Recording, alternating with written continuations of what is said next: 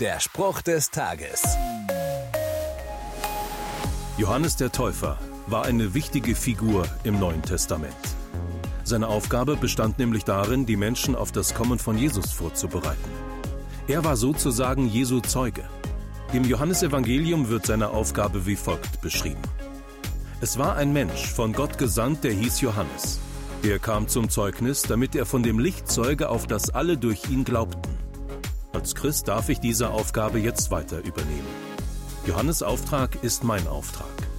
Aber weise ich, weisen Christen mit ihrem Leben wirklich immer auf Jesus hin? Der Spruch des Tages steht in der Bibel. Bibellesen auf bibleserver.com.